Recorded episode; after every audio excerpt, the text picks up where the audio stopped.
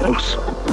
Gibran Ramírez Reyes en Mesa para Todos. Gibran, qué gusto saludarte como todos los miércoles en esta Mesa para Todos. ¿Cómo te va?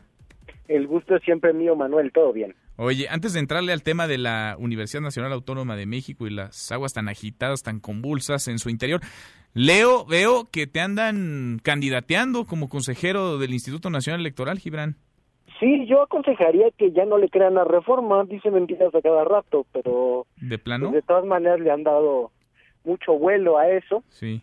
¿Fake news? Eh, sí, yo no, por lo menos de mí no ha venido. Desconozco la fuente Mm. de esa filtración. A mí ya me habían preguntado, me habían preguntado algunos líderes empresariales, me habían preguntado algunos diputados. Yo les he dicho que yo no tengo intención de inscribirme. Pienso que hay también un ánimo proveniente del INE mismo de desacreditar mis críticas. Esta semana publiqué una serie sobre el Instituto Nacional Electoral en mi columna en Milenio y desde luego que es fácil, es muy fácil desacreditar diciendo que, que quiero la chamba de ellos, ¿no? Yo estoy muy bien en la Conferencia Interamericana de Seguridad Social, comprometido con la institución y con los debates que tenemos, particularmente con generar una alternativa en materia de pensiones. Ahora, muchos compañeros diputados me han estado pidiendo que me inscriba. Les digo a que me inscriba a qué si no hay convocatoria. De todas maneras, yo sigo en esto y no me distraigo. Bueno, igual te vamos a preguntar entonces si aparece en algún otro lado. Gibran, por lo pronto nos dices no. Y ya no le crean, ya no le crean a Reforma. Oye, Gibran, a ver, entrémosle al tema de la universidad. ¿Qué hay detrás? El presidente ha hablado de una mano negra, en el PAN han dicho que podría ser más bien una mano morena. Lo que es un hecho es que están muy agitadas las aguas en la universidad y los paros, la toma de, in- de instituciones, pues se ha vuelto la constante cuando hay, hay que decirlo, un reclamo más que legítimo y justo para frenar la violencia hacia las mujeres. Sí, siempre hay mano negra en la UNAM y hay muchas manos negras.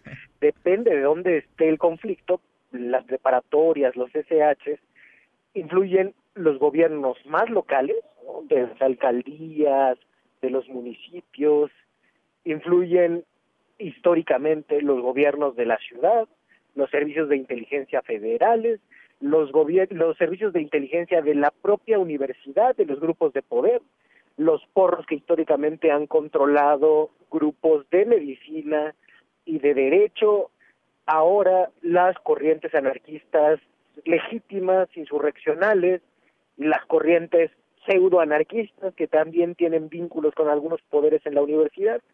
Es tan complejo por la autonomía y por la secrecía con la que se suele manejar la política en la UNAM. Todos hacemos como que no hacemos política en la UNAM. Eh, después de los tiempos en que había cierta apertura, la militancia partidista dentro de la misma universidad pasó a ser como un tabú.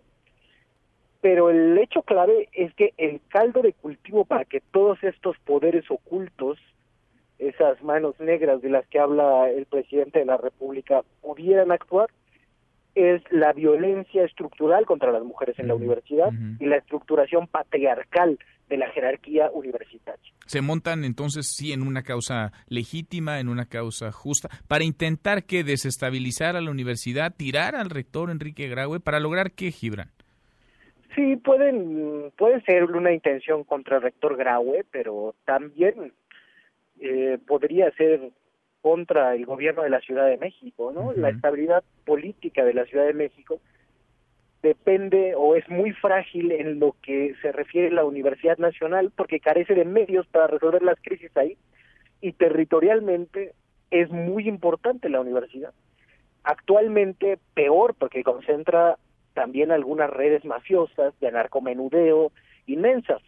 Uno uno va a varias facultades y a varios espacios públicos de la universidad y parecen auténticos tianguis de narcomenudeo. Es decir, también hay otro tipo de intereses a los que eh, les gustaría que, que esta crisis afectara al gobierno de la ciudad. De todas maneras, cualquier cosa, ya sea tirar al rector Graue, desestabilizar la Ciudad de México, no puede pasar de la especulación y lo que ha de resolverse son las cosas que sí están en las manos de, de las autoridades universitarias. Una, la política se tiene que hacer sobre la mesa.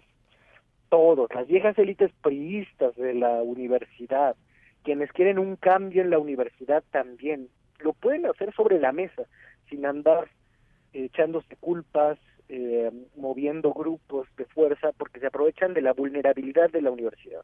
La universidad es vulnerable ante cualquiera, sea estudiante, directivo, porro, colectivo, que sea capaz de ejercer la fuerza. Y eso es antiuniversitario. Entonces, hacer la política sobre la mesa, con una estructura de representación pues que no se agote en el Consejo Universitario como sucede hasta ahora, es una reforma necesaria de la que sin embargo no se ha hablado. Desde luego las reformas de hoy tienen que pasar. Lo que no sé es si sea suficiente. Eh, hacer del acoso sexual una causal de despido o de expulsión en el caso de los estudiantes y transformar ligeramente la composición del tribunal universitario, probablemente la más vetusta de las instituciones universitarias. Eso es necesario. ¿Quién sabe si sea suficiente? Yo creo que tendría que abrirse un foro con la comunidad, no un congreso universitario obligatorio, no, tan solo que el rector, que las autoridades, que la Junta de Gobierno escuchen a la comunidad identificada correctamente, que tomen notas para proponer una reforma universitaria que vaya más allá de lo inmediatamente urgente. Nos tardamos demasiado en ir por demasiado poco. Pues sí. Pues sí, y urge además, ¿eh? se, se, necesita porque son muchas ya las semanas, es un caldo de cultivo que ahí está, que no es nuevo, pero que sí adquiere otros tintes y esto puede contaminarse como ya se está contaminando y conforme avance el calendario y estemos más cerca de las próximas elecciones, pues se vuelve esto ya de pronóstico reservado. Gibran, dos por uno hoy, gracias como siempre. Gracias a ti Manuel, nos vemos la próxima semana. Acá nos encontramos, gracias para todos.